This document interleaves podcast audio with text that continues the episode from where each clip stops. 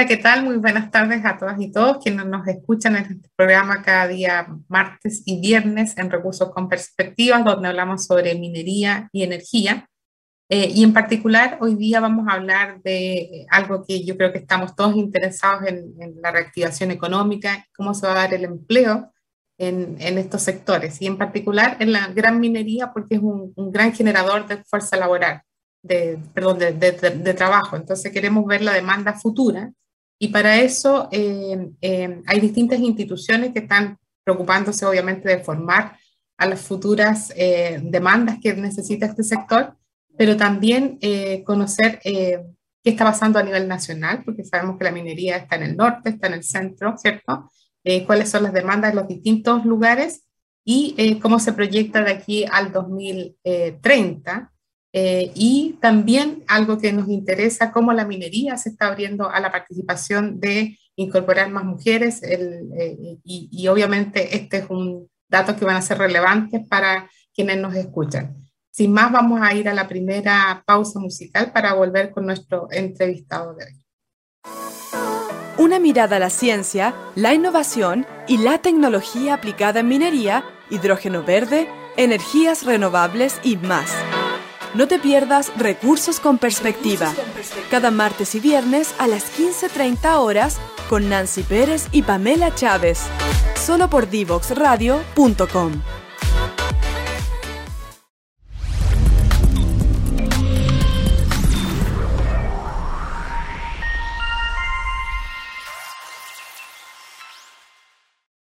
Las ciencias de la computación es la disciplina de estudio que desarrolla conocimientos relacionados con los computadores y algoritmos, abarcando desde sus principios fundamentales, el hardware, software, sus aplicaciones y su impacto en la sociedad.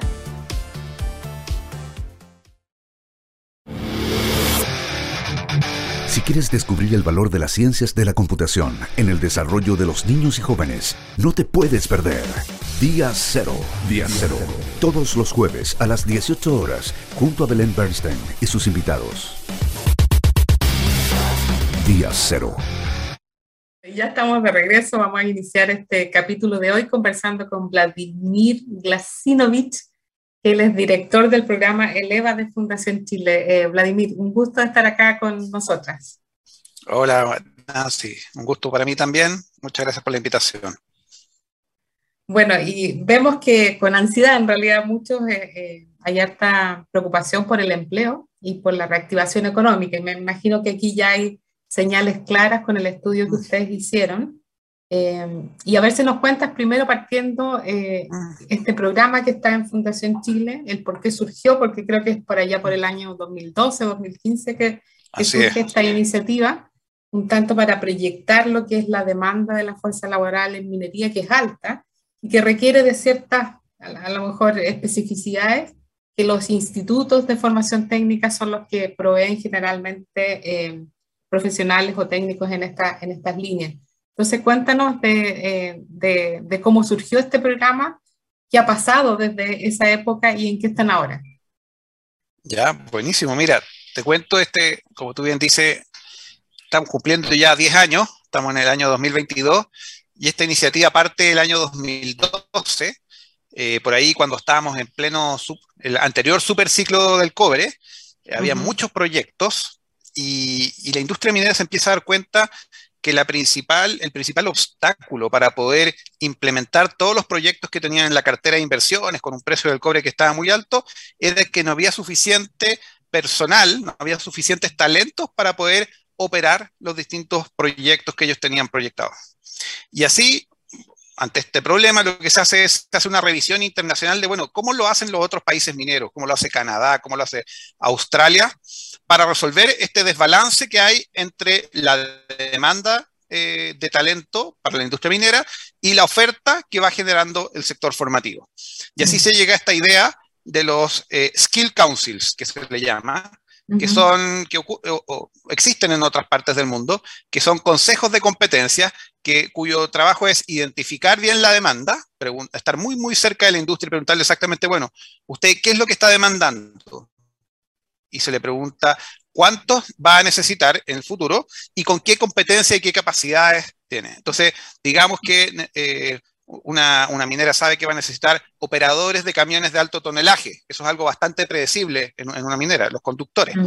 Entonces, bueno, ¿qué competencias tiene que tener un conductor de un camión de alto tonelaje? Eh, porque no es solo saber manejar, es saber un poco de seguridad, saber de cómo se colabora eh, dentro, saber sobre la mantención del vehículo. Es una serie de capacidades y competencias que tienen que saber. Entonces, eh, así se genera y nace, por ahí el año 2012, el Consejo de Competencias Mineras, y se hace el primer estudio de fuerza laboral, que lo que te dice es, bueno, cuánta gente está trabajando eh, actualmente en la gran minería, tanto en las mineras como en los proveedores, y te dice cuánto es el talento que se va a requerir a futuro. O sea, hace una proyección a 10 años de cuántos van a ser las nuevas contrataciones y en qué perfiles, de manera que el sector formativo forme aquellas cosas que van a tener demanda en el futuro.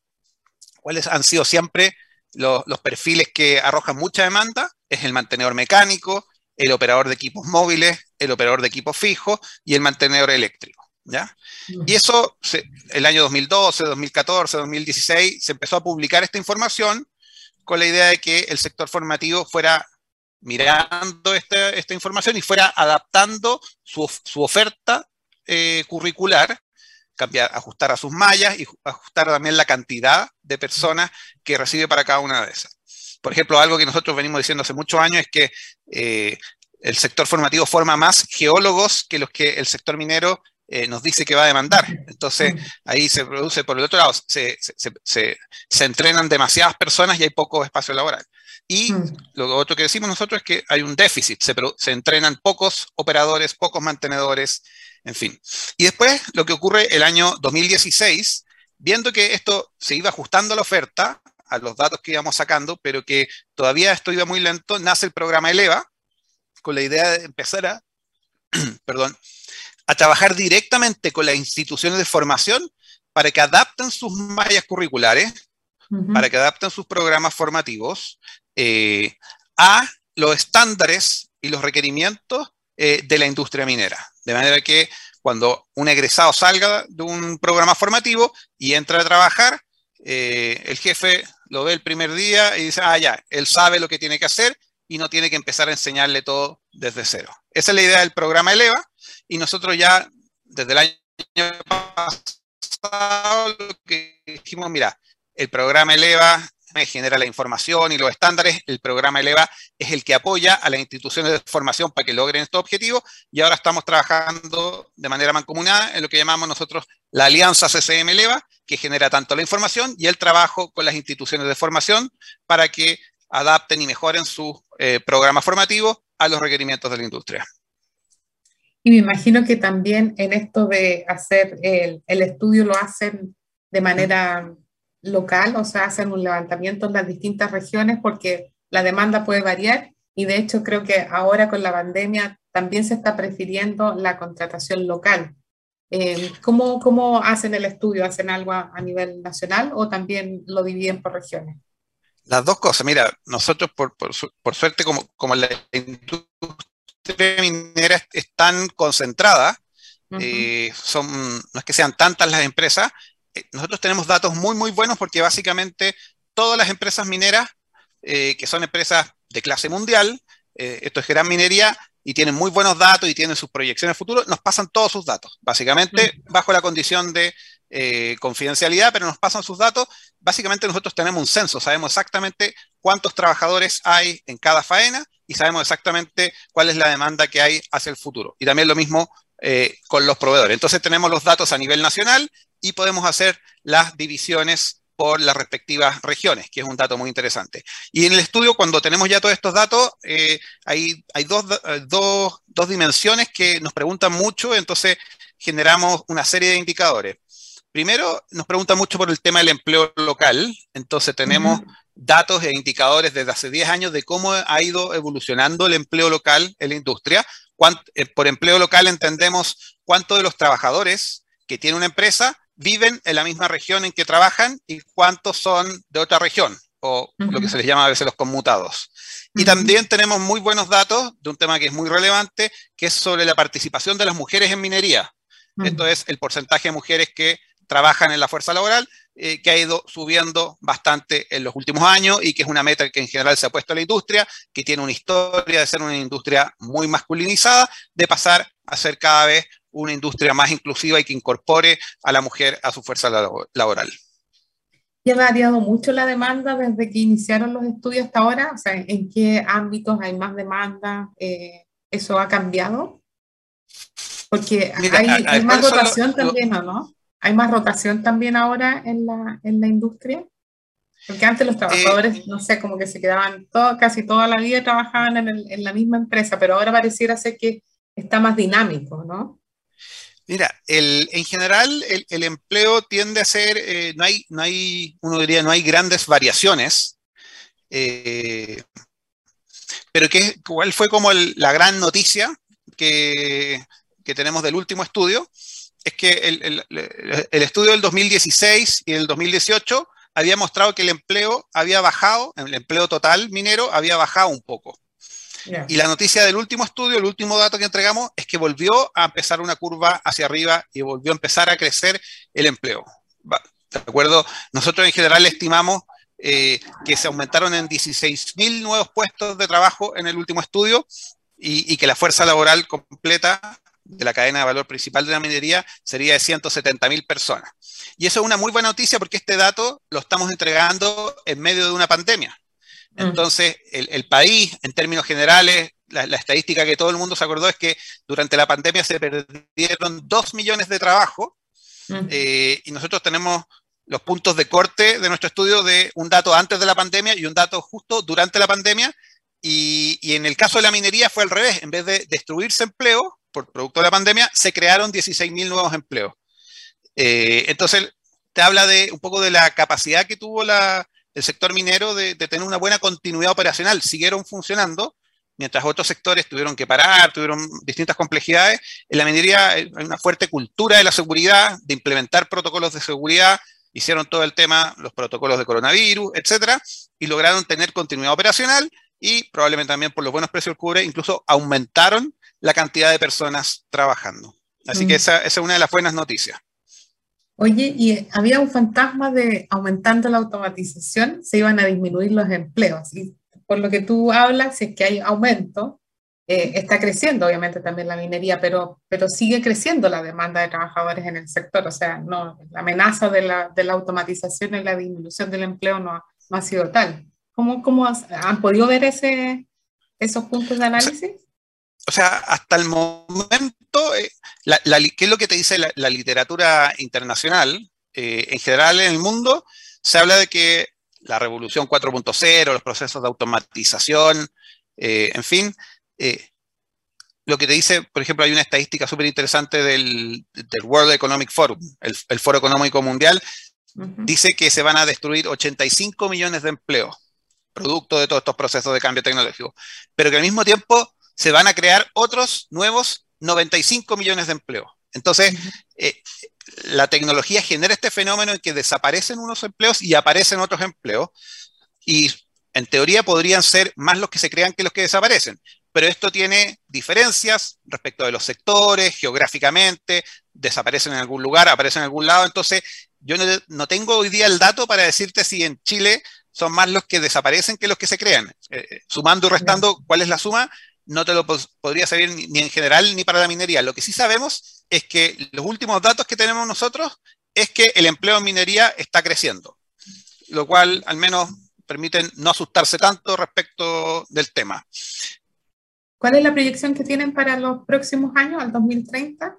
Porque tengo un dato ahí que eran 12.000 empleos a nivel de Antofagasta, pero en total lo que se proyecta de aumento se proyecta que de aquí al 2030 se van a requerir contratar 25.000 nuevas personas, eh, hombres y mujeres trabajadores, tanto en las mineras como eh, en los proveedores de la minería, para poder atender todos los requerimientos. y de esos, de, esos 25.000, más o menos la mitad, 12.000, se van a necesitar en la región de Antofagasta, que es como la, la región por excelencia dedicada a la minería. Buenísimo. Oye, y dime una cosa, se proyecta obviamente hacia adelante esta transición a una economía más sostenible y por lo tanto hay mm. cambios en los equipamientos, electromovilidad y empiezan, y ustedes también vienen estas demandas de fuerza laboral por ámbito, hay mantención, hay para, para bueno, todo lo que es la, producción, ¿cierto? Eh, ¿Hay ya señales de cambio ahí en términos de, de, qué tipo de, de, trabajadores se van a necesitar eh, específicamente con, con esos cambios tecnológicos? Sí, nosotros de hecho eso es algo que nos piden mucho. Nosotros cuando, nace esta alianza CCM Leva hace ya 10 años, el primer foco era el foco técnico. Entonces necesitamos que la persona, que el trabajador o trabajadora técnicamente sepa hacer bien lo que tiene que hacer, que sea competente en eso. Pasó el tiempo y logrado eso, se, estandarizaron todas las competencias técnicas, aparece un, desafío de segunda generación que dicen, mira, eh, ahora necesitamos trabajar lo que son las competencias conductuales, que el no solo saber teóricamente y técnicamente qué es lo que hay que hacer, sino que comportarse de una manera adecuada. Tú sabes, la disciplina operacional, eh, mm. la conciencia de la seguridad. No es solo saber actuar de manera segura, sino que comportarse de manera segura. Y ahora la última generación de competencias que, en que se está moviendo la industria es lo que se habla de las competencias transversales para la industria 4.0. Y habla de competencias que son transversales porque son cosas que te sirven para distintos puestos de trabajo y para distintas industrias. Y se entiende que en un, contexto de alto cambio tecnológico y también de cambio climático y de desafíos medioambientales, todo trabajador debe tener estas nuevas competencias transversales. ¿Cuáles son? Son habilidades tales como la colaboración y el trabajo en equipo. Es muy importante funcionar así. Eh, la comunicación, saber comunicarse y explicarle a otro. La capacidad de aprender y enseñarle a un colaborador. Mm. Y una última que nos pidieron, y, esto va directo hacia tu pregunta, la capacidad de comprender, le llamamos la, competencia de cambio climático, que es ah, la capacidad de comprender el, el, impacto que tiene el trabajo que tú estás haciendo en tu entorno medioambiental. Eh, tú sabes, obviamente el sector minero y las faenas mineras tienen muchos impactos medioambientales, mm. pero eso es importante que el trabajador entienda cómo lo que está haciendo tiene un impacto y cómo hacer, una, hacer una función de una forma u otra puede tener mejores o peores desempeños medioambientales. Y eso también es una competencia importante que estamos nosotros incorporando al marco de cualificaciones de la minería. Muy súper interesante lo que comentas porque Em, eh, yo creo que en esto las universidades o los centros de formación, no sé si naturalmente van actualizando las mallas eh, y, haciendo todos estos cambios y conociendo obviamente la demanda para ellos eh, tal vez es más fácil ir adaptando la, la, oferta. Entonces, súper bueno que, que ustedes también se vayan anticipando a esta demanda futura de la minería. Vamos a hacer la primera pausa contigo y volvemos para seguir conversando sobre esta demanda futura de la fuerza laboral y cómo va a cambiar el sector minero en términos de demanda y generación de empleo, que ojalá sea, siga siendo alto para el país. Divoxradio.com Codiseñando el futuro.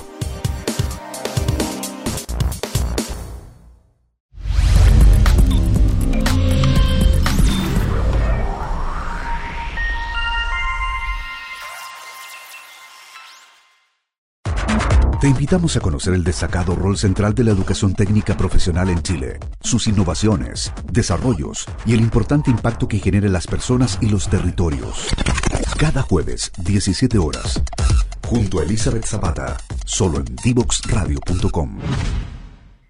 Bien, ya estamos de regreso acá conversando con Vladimir sobre la fuerza laboral y las proyecciones en el sector minero, en la gran minería específicamente. Y estábamos en el, mientras escuchábamos en la pausa musical hablando sobre, sobre lo que está pasando también en la incorporación de la mujer en este sector y cómo ha ido variando en el tiempo. A ver si nos cuentas eh, qué está pasando, o sea, cuáles son los porcentajes que en este momento se están dando en aumento, en qué ámbitos y si la proyección hacia el futuro cambia eh, de, ámbito. Estamos hablando de empleo general, ¿cierto?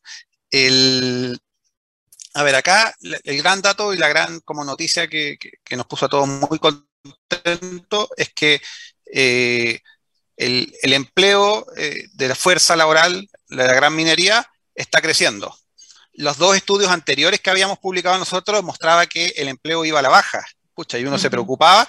Y ahora, por primera vez, como en seis años, vemos que el, empleo se dio una subida importante. Y esto es súper significativo porque es un, es un aumento en el empleo que se da, eh, que lo medimos en pleno periodo de pandemia. Entonces, mientras a nivel nacional eh, no sé, el dato nacional de empleo era que dos millones de empleos se perdieron.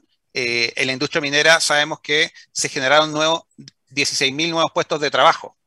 Y ahí nos podemos ir incluso al tema del empleo femenino, que yo sé que es un tema o empleo de mujeres. Sabemos que eh, en la crisis económica y o la crisis sanitaria, dentro de los empleos que se perdieron, dentro de estos dos millones de, de empleos que se perdieron, uno de los sectores más perjudicados fue eh, el empleo de las mujeres. Mm. Entonces también es muy interesante ver cómo se comportó el empleo femenino dentro de, eh, de la fuerza laboral minera. Y nos llevamos una sorpresa muy buena porque no solamente creció el empleo, sino que creció con mucha fuerza el empleo femenino. El dato que tenemos nosotros es que eh, en, en, los últimos, el año 2020, las contrataciones, una de cada tres personas que se contrataron en la minería fue mujer. Y ese es un tremendo dato, no es un dato que, hayamos visto y un alza que no, habíamos visto en ninguna otra industria. Básicamente se, duplicó la tasa a la cual se estaban contratando mujeres en la industria. Y eso es, eh, es, muy, es muy destacable. Y dime una cosa ahí, eh, porque me imagino que no necesariamente toda la fuerza eh, laboral femenina está preparada para trabajar en la industria minera. Entonces, también ha habido demanda en, en, la certificación o en programas de formación, o sea, ¿están, están entrando más mujeres a estos, a estos programas? Mira, esa es una súper buena pregunta y, y, la respuesta es que no. Eh, la, la, formativamente, en, en la educación superior, lo que nosotros siempre estamos revisando es cuántas mujeres están estudiando carreras STEM, que mm. son las carreras eh, vinculadas a ciencia, tecnología, ingeniería y matemática, que es el tipo de carreras que usualmente después eh, la gente puede migrar, las mujeres pueden migrar hacia la minería, y, la participación de las mujeres en las carreras STEM lleva 10 años estancada en un 22%. No, no cambia, sube un 1%, baja un 1%. Entonces lleva 10 años estancada la participación de mujeres en esas carreras. Y cuando mm. nos vamos más abajo, cuando nos vamos a los liceos técnico profesionales y vemos las eh, especialidades técnicas eh, afines a la minería. Eh, hay una serie de, liceos técnicos que tienen especialidades específicas vinculadas a la minería. Sigue también solamente un, 20% de matrículas de mujeres. Y aquí había un aumento lentito, diríamos. Hace 10 años estábamos en el 15% y en 10 años llegamos hasta el 20% lo que claramente no es suficiente. O sea, estamos, si solamente un 20% de las mujeres egresan o de los liceos técnicos profesionales o de los centros formativos de educación superior, va a ser difícil que eh, llegar a cifras más altas eh, de participación femenina laboral. Entonces, nosotros creemos que efectivamente hubo un esfuerzo importante de las empresas eh, por reclutar, atraer y retener talento femenino a sus distintas operaciones, lo mismo los proveedores, pero vemos con preocupación de que si no se preocupan de atraer más gente al nivel formativo, en algún minuto va a ser difícil seguir creciendo. Mm. Sí, de hecho eso que tú mencionas es, bien relevante porque en participación de mujeres o entrando a las carreras de educación superior eh, son del orden de un 55, mitad y mitad, un 50%, sí, de hecho un poquito más que, que, los hombres.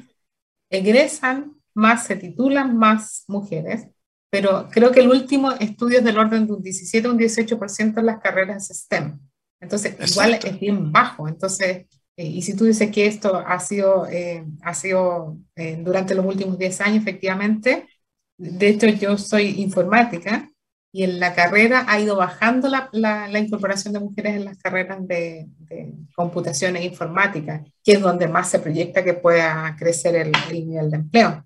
Entonces, hay algo que tenemos que hacer ahí. ¿Ahí las empresas están haciendo alguna acción específica para, para trabajar con, no sé, motivar, eh, hacer role modeling, eh, de alguna forma hacer visible la demanda y las oportunidades que podrían tener las mujeres en, el sector minero. Las distintas empresas tienen distintos programas, eh, o de mentorías, o prestan a, o dejan que sus ejecutivos, ejecutivas vayan y den charlas, como para mostrar un poco casos de éxito, diríamos. Ah. Pero hasta el momento lo que vemos nosotros es que son iniciativas separadas. Cada empresa tiene su propia eh, iniciativa. Y lo que ocurre de esto, es, nosotros lo, llamamos como un problema de coordinación. ¿Por qué? Porque si una empresa hiciera mucho, mucho esfuerzo, acá el esfuerzo hay que hacerlo, nosotros decimos, entre séptimo básico y segundo medio, que es cuando eh, los jóvenes, los adolescentes y, las adolescentes están tomando sus decisiones de qué carrera estudiar. Es una decisión que muchas veces se toma eh, en la mesa de la casa, eh, en familia o con algún adulto significativo que te dice, mira, sí, estudia tú esto, no, no te vayas a meter a estudiar esta cosa porque eso no es para ti.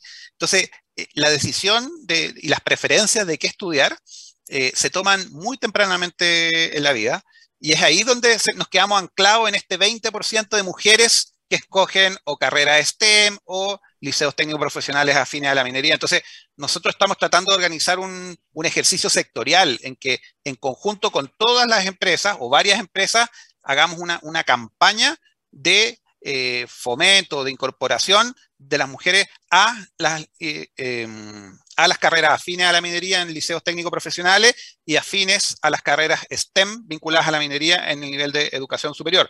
Porque ¿qué es lo que pasa acá? Imagínate, una empresa hace un súper esfuerzo, eh, pero después egresan y la empresa del lado las puede contratar. Entonces, mm. eh, no hay un incentivo para que una empresa haga todo el esfuerzo porque hace el esfuerzo pero se beneficia el del lado. Entonces, mm. lo que hay que hacer para resolver ese problema de conversión es como ponernos todos de acuerdo y todos hacemos el esfuerzo en conjunto, porque mm. sabemos que si toda la industria se ha puesto como meta incorporar a más mujeres, eh, el ejercicio de atraer más mujeres al, sector formativo debe ser colectivo, porque si es por mm. separado, es muy poco eficiente y se produce el, como el problema que uno le llama del, free rider. Uno hace el, que no hace el esfuerzo igual puede eh, aprovecharse del esfuerzo que hicieron los otros. Entonces hay que ponerlo a todos de acuerdo y todos, todos, tienen que esforzarse. Y ahí, ¿cómo, ¿cómo es este sector para ponerse de acuerdo? Porque este programa, me imagino que hay acuerdos y hay respaldo como de distintas instituciones. Mencionabas que participaban también los proveedores de la minería y no solamente la gran, la gran minería, las grandes empresas me refiero. Eh, acá el, el, sector apoya, eh, tienen estas estas posibilidades de coordinarse? Sí, mira, estamos de hecho eh, pronto a anunciar, no te puedo contar todos los detalles, pero eh, oye, un... Yo pensé que iba a sacar la primicia, ¿viste? oye, es que no, no, después me matan de comunicaciones, pero está yo creo que en un par de semanas más, yo creo que en la semana sesco lo van a anunciar, pero vamos a hacer un primer piloto eh, de este tema, se están viendo los últimos detalles, en qué región se va a acomodar y cómo va a ser justamente para esto, para hacer un programa para trabajar con eh, y atraer, eh, para que más mujeres tomen la decisión de estudiar estas carreras eh, entre séptimo, octavo, básico, primero y segundo medio, porque cuando, cuando los estudiantes tienen que tomar la decisión muchas veces en octavo, se, acaba como la escuela y tienen que pasarse un liceo y tienen que escoger si se van a un liceo técnico profesional o a un liceo científico humanista. Ahí está la primera decisión. La carrera científico, las carreras técnico-profesionales de a poquito han ido perdiendo un poquito matrícula. Y, es muy importante tener una buena matrícula técnico-profesional y que el, salir de un liceo técnico-profesional tenga igual prestigio y oportunidad de empleabilidad que un liceo científico-humanista. Y después muchas veces es, en segundo medio, cuando están pasando a tercero o cuarto, eh, los jóvenes de, liceos técnico-profesionales tienen que escoger qué especialidad hacen. Entonces, un mismo liceo técnico-profesional puede ofrecer la especialidad de eh, eléctrica, que sería una especialidad importante para la minería, o puede escoger la especialidad de em, enfermería o la especialidad de comercio. Eh, y si se van a comercio, comercio tiende a ser una especialidad mucho más feminizada, o sea, hay muchas más mujeres, comercio también, y eléctrica tiende a ser mucho más masculinizada. Nosotros queremos que ojalá esa decisión de, de pasarse, en vez de irse a comercio, escojan también eh, carreras eh, como por ejemplo eléctrica, eh, mecánica automotriz, mecánica industrial, que son tienen súper buena empleabilidad y que cada vez la empresa dice falta, faltan y no, y no encuentran mantenedores mecánicos, por ejemplo. Mm, y mantenedores mm. mecánicas. Ahora, hoy día lo que está más, los programas eh, más innovadores que están haciendo las empresas son los programas de aprendices de mantenedoras mecánicas, por ejemplo. Varios, varias empresas han, han, hecho de ese tipo, no voy a mantener, mencionar ninguna en particular, pero están teniendo muy buenos resultados. Las mantenedoras mecánicas pueden tener excelente desempeño, eh, les va muy bien, son muy responsables, son muy ordenadas. Eh, no hay nada que uno diga, bueno, es que un mecánico tiene que ser hombre. Hoy, en día no, hay ninguna excusa. Las mujeres mantenedoras se desempeñan igual o mejor que un hombre mantenedor mecánico. Mm, sí, yo creo que ya esos estereotipos de, como tú bien dices, de sectores o de tal vez algún tipo de trabajo muy masculinizado, eh, ya tiene que empezar a cambiar porque en realidad las habilidades de las mujeres, y como tú bien dices, la disciplina, el orden, eh, son bien buenas, eh, especialmente en el ámbito de mantención y de, de, incluso el operar estos equipos. Tienen más cuidado las mujeres en la operación. Conductoras de camiones de alto tonelaje, ah. yo no he visto un estudio, pero dicen son espectaculares, son muy cuidadosas de los equipamientos Mm. Eh, buenas tasas de seguridad, eh, o sea, son, son muy disciplinadas operacionalmente. Eh, entonces, o sea, dejar de lado estereotipos de que una mujer no puede conducir de igual forma que, que, un hombre, si está bien capacitada, ha tenido todas sus competencias, pueden tener un excelente desempeño y son en general empleos muy bien remunerados eh, y compatibles con, con, lo que saben hacer y con lo que les gusta hacer las mujeres. Mm. Entonces, hay harto que, que, avanzar ahí. y buenísimo, porque además dentro de las últimas competencias que mencionabas que estaban pidiendo, estas de comportamiento o las últimas, estas de más trabajo colaborativo, de conciencia ambiental, eh, también las mujeres tienen eh, más, un mejor desempeño en ese, en ese ámbito. ¿O no lo ves así? Sí, sí, o sea, en general, bueno, tampoco quiero decir que son mejores. No hay nada que indique que, que, estas, al menos estos tipos de roles eh, tengan algún sesgo de género. Lo pueden desempeñar igualmente una mujer y un hombre. Eh, así que no hay ninguna razón para que no sea mitad y mitad la cantidad de operadores eh, o de mantenedores de una empresa. No, hay ninguna razón para que sea, una cifra muy distinta a la paridad. Claro, o como tú bien dices, elijamos a los, y las mejores independientes del género, para que no digamos que, que necesitamos esta, esta cuota, porque si bien es cierto, es necesaria para generar la conciencia, pero rápidamente nos vamos a dar cuenta que las habilidades están. Em, y que a lo mejor nos falta un poco este cambio cultural de ir sacándonos esos prejuicios y, y abrir los espacios, porque también eh, no es algo que a lo mejor naturalmente se decida por una mujer, porque como también en el entorno se prefieren otro tipo de carreras, eh, eso también hay que cambiarlo en la familia. No, no, no es solamente la, la, empresa la que tiene que hacer un esfuerzo en esa línea. Así que, oye, ya estamos casi terminando este segundo bloque y te quería agradecer por haber estado acá con nosotras. Eh, no sé si nos pueden mencionar la página web donde se puedan bajar los estudios de ustedes y, si nos dices con cuánta frecuencia se hacen, si los sacan en cierto periodo del año, para que quienes nos escuchan obviamente puedan acceder a esta información que nos entregaste hoy día. Buenísimo, Nancy. Bueno, muchas gracias por la invitación. Yo los invito a que visiten nuestro sitio web www.ccm.cl ahí pueden revisar todos los estudios que estamos publicando. Nosotros no solo publicamos el que se llama Estudio Fuerza Laboral de la Minería, sino que vamos publicando varios estudios. Tenemos un, programa de seguimiento de indicadores de participación femenina. Entonces, esos estudios los vamos sacando cada seis meses. También tenemos un programa para sacar monitoreo del empleo local. Esos también los estamos publicando. Nosotros esperamos para, para el primero de mayo poder contar las nuevas cifras de empleo local. Eh, que es un tema que siempre llama la atención ahí. Y estamos también sacando estudios región por región.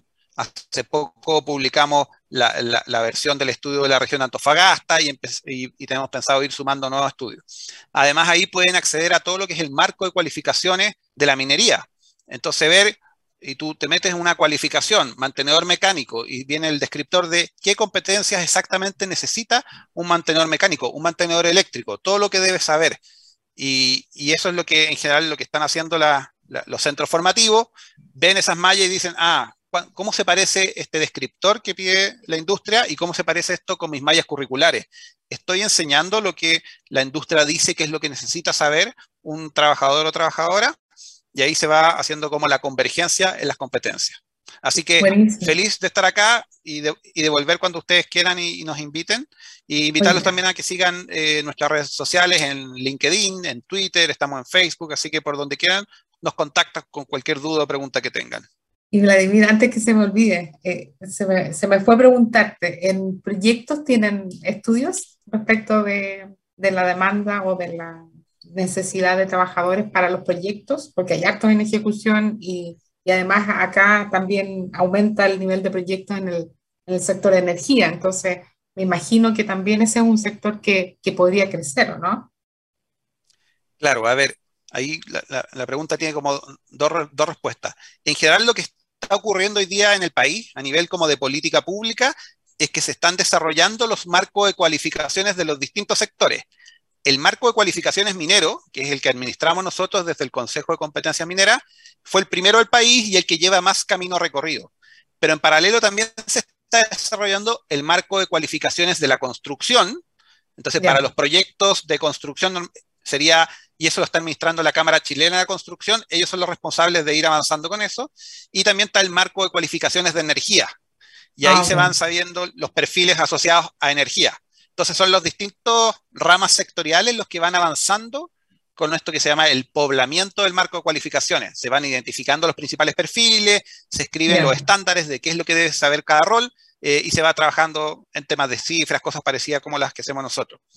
Entonces, no te puedo contestar porque eso es más bien, eh, en general, lo, lo, están viendo otros sectores. A nosotros, algunas empresas particulares o mineras nos piden, oiga, ayúdenos con este tema, tenemos problemas en el área de proyectos porque sobre todo, bueno, no, no, no puedo decir nombre específico de empresa, pero a las empresas les cuesta eh, mm. esto, encontrar suficiente talento para, para, implementar sus proyectos, les cuesta que sean los proveedores de los proyectos que tengan empleo local. Eh, muchas veces no hay capacidades locales en la misma región para implementar los proyectos y tiene que venir mucha gente de otras regiones y eso genera a veces ciertas fricciones en el territorio. Eh, entonces es un tema también bien relevante para la industria para seguir trabajándolo. Buenísimo. Ya Vladimir, te agradezco la respuesta ahí a, a esa pregunta y bueno, y le invitamos a todos a bajar entonces el estudio que está disponible ahí en la página de Fundación Chile. Muchas gracias, Vladimir. Muchas gracias, Nancy, que esté muy bien. Listo, y nosotros nos vamos a la última pausa musical. No te quedes fuera. Conversaciones de futuro para Latinoamérica. Latinoamérica. Cada martes y jueves a las 9 de la mañana en Latam 2050 con Ángel Morales. Somos divoxradio.com.